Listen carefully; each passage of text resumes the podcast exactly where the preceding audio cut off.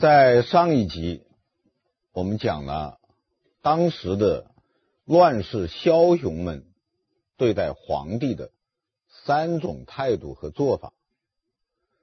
第一种呢，是董卓的，叫做废立，就把现任皇帝废掉，然后再立一个皇帝。第二种呢，是袁绍的，叫另立。就在现任皇帝之外，他另外再立个皇帝，当然这个没有得逞啊，未遂。第三种呢，是袁术的做法，叫自立，就自己当皇帝，失败。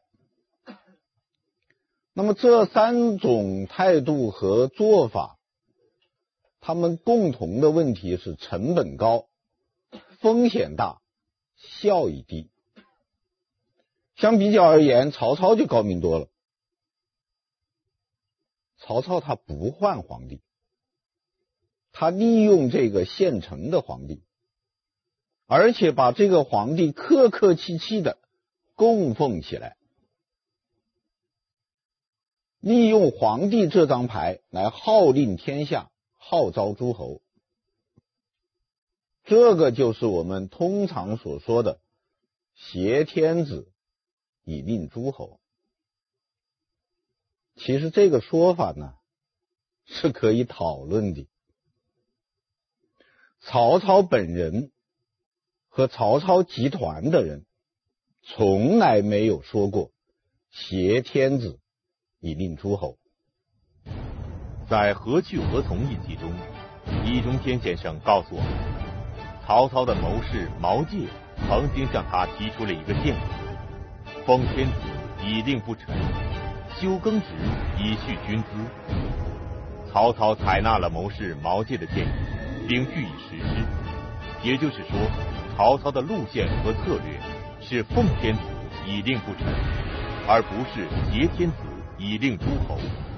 那么，挟天子以令诸侯这一说法又是怎么来的呢？挟天子以令诸侯这个说法。是人家说曹操的，比方说诸葛亮就说过这个话，他的说法是挟天子而令诸侯，但意思一样。也就是说，挟天子以令诸侯这话是曹操的敌人说他的，敌人的话不怎么靠得住吧？那么挟天子以令诸侯有没有人说过呢？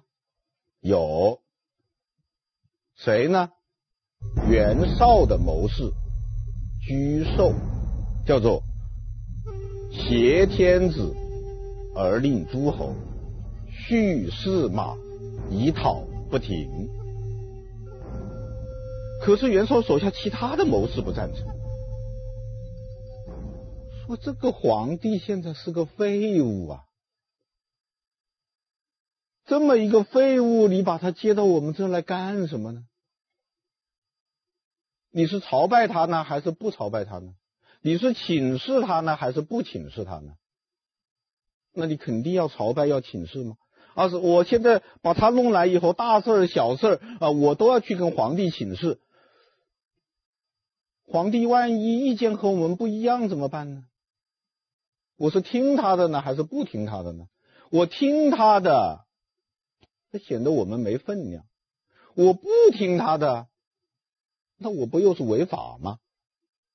啊，不不是，算了算了。袁绍怎么想呢？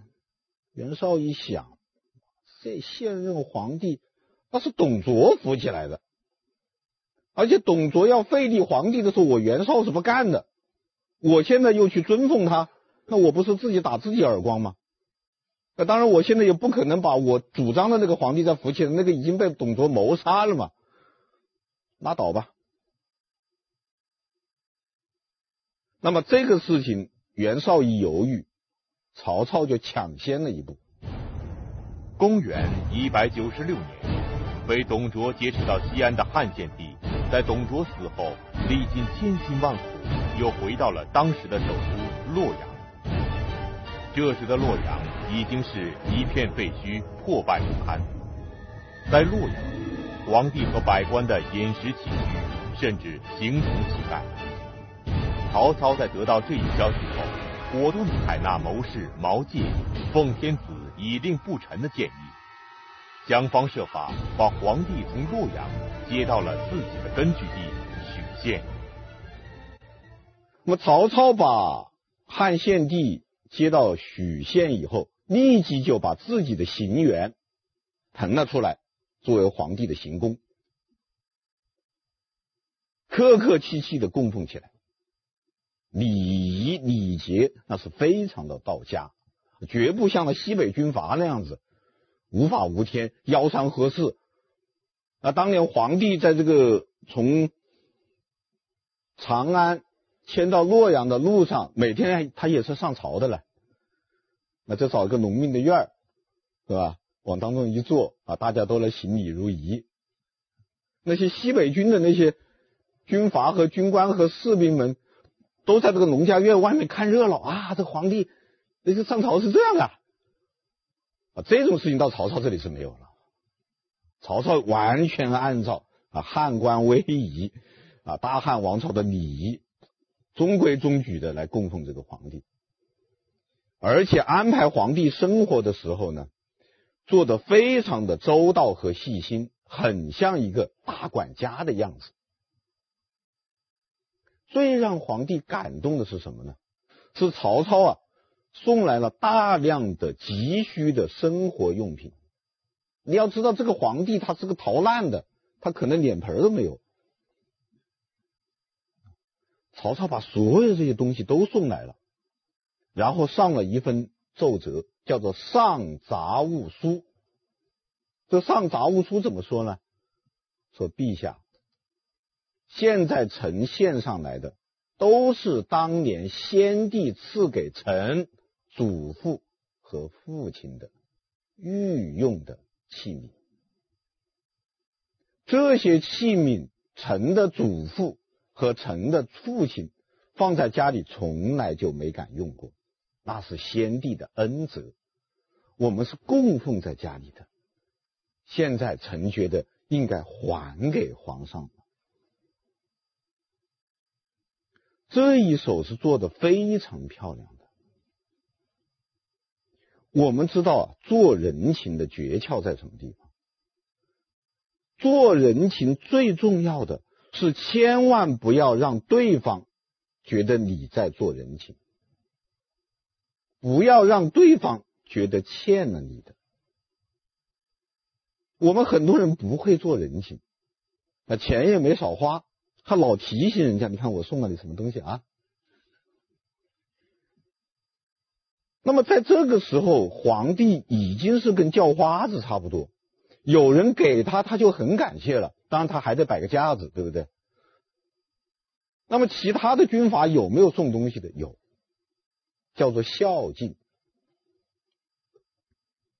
但是你再孝敬，那也是我孝敬的，这东西还是我的。曹操说：“这东西都不是我的，这东西本来就是皇上的。现在我是还给皇上，我是还东西，不是送东西。”这样表面上看着曹操一点人情都没有。皇帝用起来当之无愧，理直气壮。你大家想想，这是种什么样的心理感觉？汉献帝虽然是个傀儡皇帝，他不是糊涂人呢，他是明白人呢。他马上就明明白了曹操的这样一份用心。当然，这个时候我估计汉献帝是从好的方面去理解的。怎么理解的？大大的忠诚。这是天底下最难得的忠诚了。看来我们汉家的这个国运，恐怕是要倚仗曹某人了，这我猜测的啊。我觉得这个猜测还是合逻辑的，他会产生这样一种感动和这样一种想法。曹操的殷勤让汉献帝十分感动。他任命曹操为大将军，这虽然是虚衔，但曹操得到了一面在当时看来是正义的旗帜，做事情师出有名，在政治上大大的捞了一把，这让其他诸侯十分眼红。那么，当时实力强大的诸侯袁绍又是如何对待这件事情的呢？袁绍这个人的特点是什么？是反应慢。这个我们将来讲官渡之战的时候，我还要讲这一点。就袁绍和曹操比啊，他的反应总是晚半拍。这个曹操一抢先，袁绍反应过来了，反应过来以后，他仗着他人多势众啊，他也提出来说，他也要迎奉皇帝。他说这个皇帝不能住在洛阳，那洛阳已经被董卓毁掉了，也不能住在许县，许县那个地方不好，啊，地势很低，很潮湿。啊，我们皇上住那不舒服，应该把他移到增城来，啊，就是移到袁绍的地盘来，准备和曹操呢共享这一张王牌。曹操听了以后肚子里好笑，我到手的肥肉，说分一口给你，有这么的有这么好的事儿吗？那嘴巴上不能这样说。于是曹操用皇帝的名义下到诏诏书，一本正经的教训那袁绍一番。说袁绍啊，这个你确实兵多将广，你也确实实力雄厚。那么正流离失所的时候，怎么没见你来请王啊？怎么一天到晚看见你不是发展自己的势力？啊就是攻击别人、啊！你对大汉王朝的忠心何在呀、袁绍也清楚，这个东西就曹操写的，那不会是皇帝写的，但是是皇帝的名义盖着皇帝的印发出来，只好写一封检讨书。你说这不是政治上他又吃了一亏吗？曹操抢先一步把皇帝从洛阳迎奉到许县以后，大家才恍然大悟，说曹操没有吃任何亏啊，他得到了很多的头衔，得到了很多的封地，得到了很多人的拥戴，更重要的是，他得到了一面在当时看来是正义的旗帜。曹操现在干什么事儿，都显得理直气壮了，至少是显得。他动不动都可以用皇帝的名义来下命令，来出兵。他师出有名了，他堂堂正正了，而且更重要的一点是，曹操奉天子之后。就把自己放在了一个政治上永远正确的这样一个不败之地，而所有的政敌呢，先不先政治上先不正确了。哎，当然了，按照中国这个传统政治的规矩啊，其他各路诸侯也可以提出一个口号，叫做“清君侧”。那这皇帝身边有小人呢、小人就是曹操啊。我们去把他除了，那总不如曹操用皇帝的名义直接下诏说你就是小人，他来的便当嘛，是不是？所以现在皇曹操不管干什么事情，是打击他的敌人也好，是任命他的亲信也好，他都可以用皇帝的这样一个名义，一个在当时看来正当的名义。因此，在这一点上，曹操所有的敌人政治上矮了一头。后来，就连诸葛亮做隆中对的时候，跟刘备他也说了这句话。他说：“曹操挟天子而令诸侯，是臣不可与争锋。”就这一点，我们确实是抵抗不了。诸葛亮都说抵抗不了。所以，曹操这个举动在政治上大大的合算。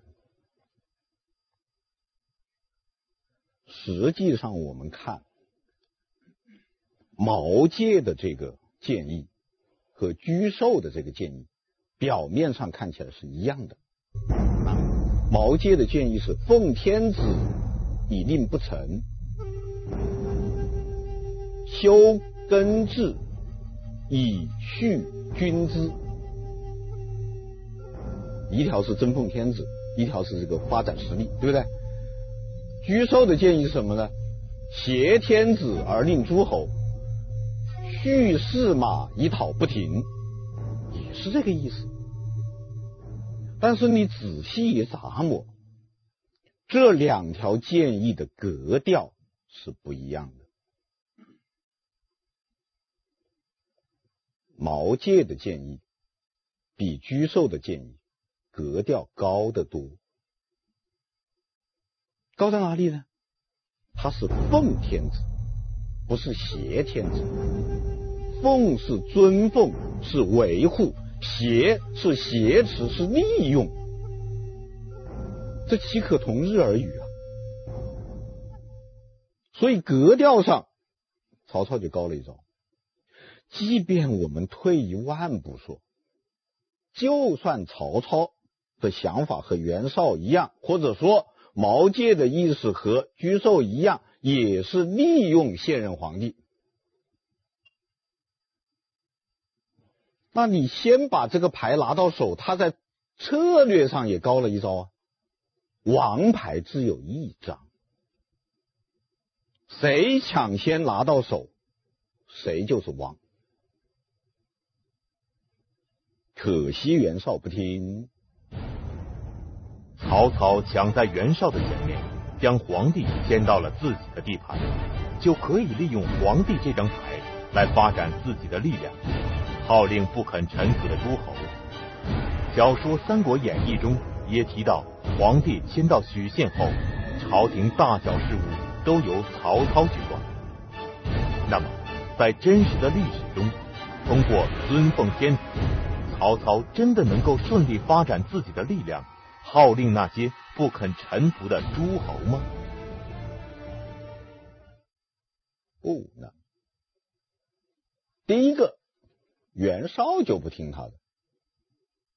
曹操当了大将军以后，为了平衡，也知道袁绍这个人的实力很大，必须安抚一下。再说袁绍怎么说也是他小时候的哥们儿，于是呢，建议皇帝呢任命袁绍做太尉。太尉呢是位居三公，是当时名义上的三军总司令。谁知道袁绍不干，跳起来了。什么？我袁绍做太尉，他曹操做大将军。那我上朝的时候站班排队，我不是排在他后边？哪有这个道理的？曹操是什么玩意？曹操这个人，我跟你们讲，他曹操这个人，他死了好几回了。这都是我袁绍救他的，啊！现在他倒爬到我头上来撒尿了，他想干什么？袁绍说了这样一句很重要，他难道想挟天子以令我吗？这原文呢。袁绍这个话说的是一点意思都没有。你要知道，当时就是大将军也好，什么太尉也好，司徒也好。老实说，那都叫做徒有虚名，因为当时天下已经分崩离析，每一个地方呢都是地方军阀在把持着的，这朝廷的号令出去啊，反正这是叫不说白不说，说了也白说，就那感觉。大将军和小将军是没有什么区别的，关键是你的地盘有多大，你何必要争这口气呢？啊但是曹操确实很大度。曹操一看，觉得这个时候还不能够和袁绍公开翻脸，于是曹曹操上表辞去大将军职务，让给袁绍。你不就想当大将军吗？我让你当。啊，这个最后的，那么皇帝说啊，好吧，那就让袁绍。当大将军，老说这时候皇帝也实在是一个老是做不了什么，做不了什么主的人呢。啊，袁绍当了大将军，他才不闹了。其实袁绍得了一个什么？得了一个面子，一点实惠都没有得到。他现在虽然官位在曹操之上，他谁也指挥不了，包括曹操。袁绍是想指挥一下曹操的，他给曹操写了封信说：“你现在不是在朝廷当中吗？啊，你不是大权在握吗？你给我把两个人杀了，一个叫杨彪，一个叫孔融，我杀。”这个袁绍和杨彪、孔融呢有过节，他想借刀杀人，曹操怎么会听他的？第一，曹操很明白，现在是收拾人心的时候，不是滥杀无辜的时候。曹操不是王允，曹操也不是袁绍，他绝对不会扩大打击面。根本现在就不是杀人的时候，何况还是杀名人。即便曹操要杀杨彪和孔融，坦率的说。曹操也是不喜欢杨彪和孔融的，孔融最后也是被曹操杀掉的。但是要杀，第一不是现在杀，第二也不是你袁绍让我杀我就杀，我什么时候想杀再杀。于是曹操一本正经的给袁绍回一封信，说袁兄啊，现在天下大乱。所有的人都是不安的呀，所有人都觉得自己是朝不保夕的，人人自危呀，是上下相宜之秋也。在这个时候，我们执政，哪怕我们用最坦诚的心来对待大家，恐怕大家还不相信我们呢。如果我们还随随便便的杀几个人，那人家不是更不相信我们了吗？不能这样做。袁绍碰一鼻子灰，浑身气都不打一处来，还没话说。碰了一鼻子灰的袁绍是不了解曹操的真实想法。曹操迎奉天子到许县，当然有自己的打算。小说《三国演义》中。提到曹操把皇帝迁到许县后，大权独揽，要挟天子以令诸侯。那么，历史上的曹操，他的真实想法是这样的。我们现在也无法确切的知道曹操本人当时的想法，但是可以肯定一点，就曹操的智囊团是主张奉天子的，其中最具有代表性的人物。就是曹操的谋士荀彧。曹操前期五大谋士：荀彧、郭嘉、荀攸、贾诩、陈玉。第一个就是荀彧。荀彧跟曹操也有一番对话。荀彧啊，他谈到这样两个观点。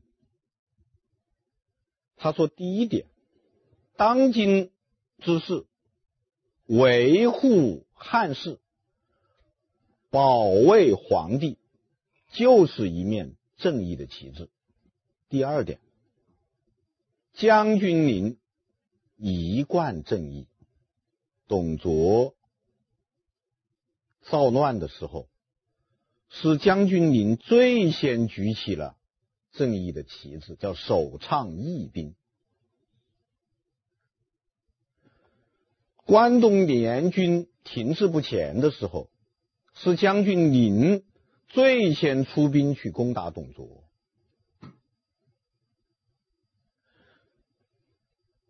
皇上颠沛流离的时候，是将军您派去了使节。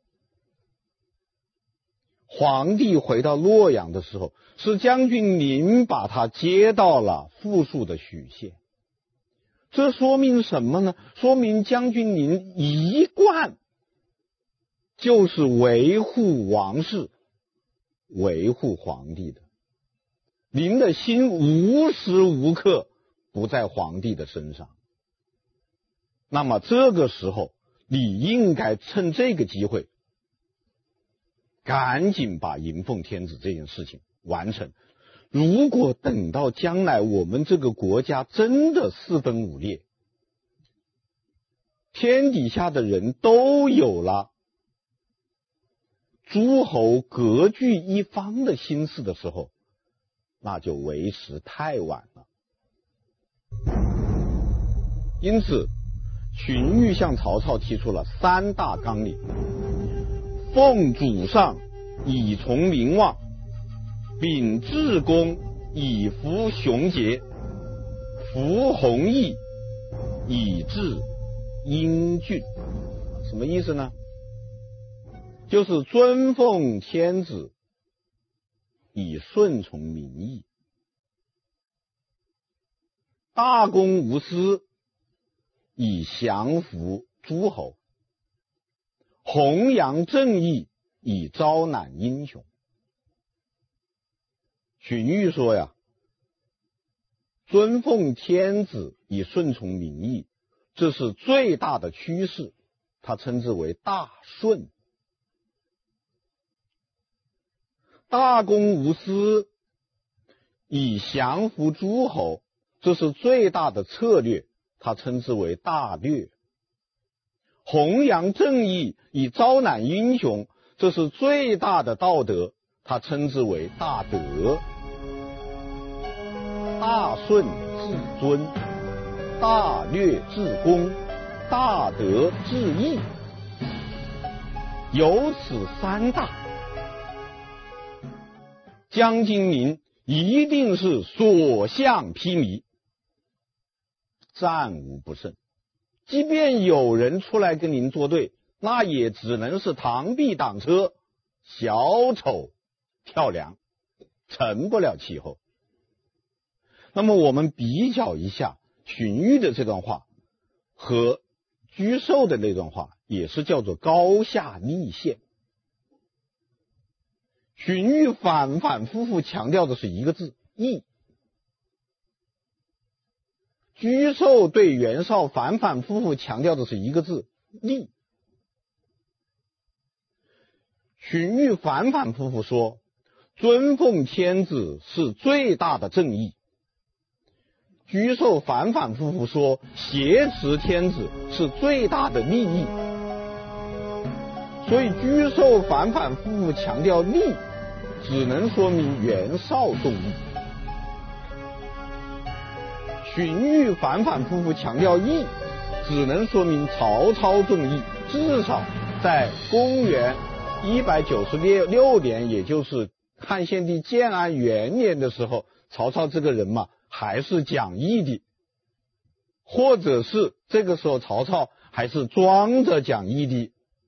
荀彧和毛玠提出“奉天子以令不臣”这个口号，他们两个人的想法是要通过尊奉现任皇帝，维护国家统一，反对国家分裂。啊，这两个人的心思我们可以肯定。但不能说这就是曹操的心思。曹操这个时候的心思呢，我们只能说他是可能是赞成这个观点，但是这个说法他也给曹操带了一个紧箍咒，就是曹操不敢太膨胀自己的个人野心。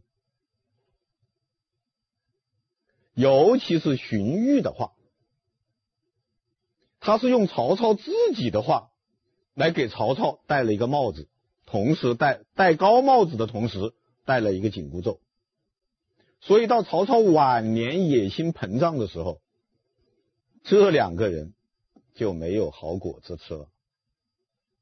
荀彧据说被曹操谋杀，毛玠下了大狱，这是后话。现在我们还是回到汉献帝建安元年这个时候，这个时候的曹操呢，我个人认为，他还刚刚完成一个转变，就是由一个热血沸腾的青年将领，转变为一个政治成熟的乱世英雄。我个人的观点是，这个时候的曹操还不是奸雄，是英雄。他还是主张国家统一、反对国家分裂的。为了这一点，他要维护现任皇帝，因为现任皇帝在当时的情况下是国家统一的象征。易中天先生认为，历史上真实的曹操在建安元年的时候，还是想维护现任皇帝。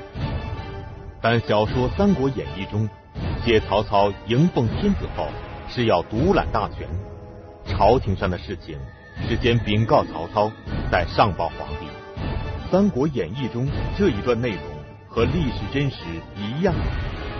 历史上的曹操在这个时候有个人野心吗？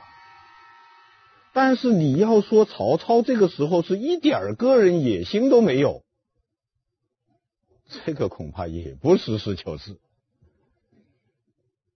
据一条不太可靠的史料是这样说的：说当时有一个太史令，啊，就是王朝的史官了，叫做王立的，就老去跟这个皇汉献帝说，说天命是要更改的呀。说我这是历史学家呀，我懂历史啊。这历史的规律就是什么呢？啊，就是天命弥长。啊，这个老天爷呢，他不会总是喜欢某些人的，或者某个家族的。这个据我这个懂历史的人看呢，这个天命呢，现在要由汉移到魏了。将来能够安天下的不是姓刘的，是姓曹的了。老在说，结果曹操呢？有一天就把他请到旁边，拉着他的手说：“说我知道先生是一个忠臣，但是天道微妙，天机不可泄露，还是少说一点吧。”那么这一条材料，我认为是不太可靠的，因为在这个这个时候，如果就有人说是魏要取代汉，我我我总觉得不太可能。但是你说曹操这个时候一丁点儿这个心思都没有，恐怕也很难讲。总而言之呢，就是曹操这个把皇帝接到他的地盘里面，自己位居三公以后，随着他的这个实力的强大，随着他敌人的逐渐的消亡，他的野心。也是开始在膨胀，估计呢，曹操后来变得越来越专横，越来越跋扈，越来越霸道，越来越不把皇帝当皇帝，于是终于发生了衣带诏案件。这个事情的案发的时间是建安五年的正月。挑头的人就是汉献帝的岳父董承。据说呢，董承呢从汉献帝手上接过了一个腰带，腰带里有一封密诏，密诏要他去杀了曹操。那这个事情后来被曹操发现了以后，把董承这一伙全部杀，刘备呢逃之夭夭。啊，刘备呢，据说也是参加了这个密谋的。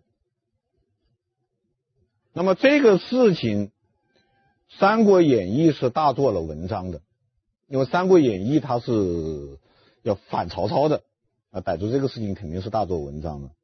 但是正史上呢，只有寥寥几行字，而且也有历史学家提出质疑。那么我觉得至少这个。事情可以说明两个问题，就说明什么呢？说明这个形同虚设的皇帝，他还是管用的。当时这些人，哎，要做什么事情，他都要打皇帝的旗号。在朝的像曹操这样人，他就逼着皇帝下达对自己有利的诏书。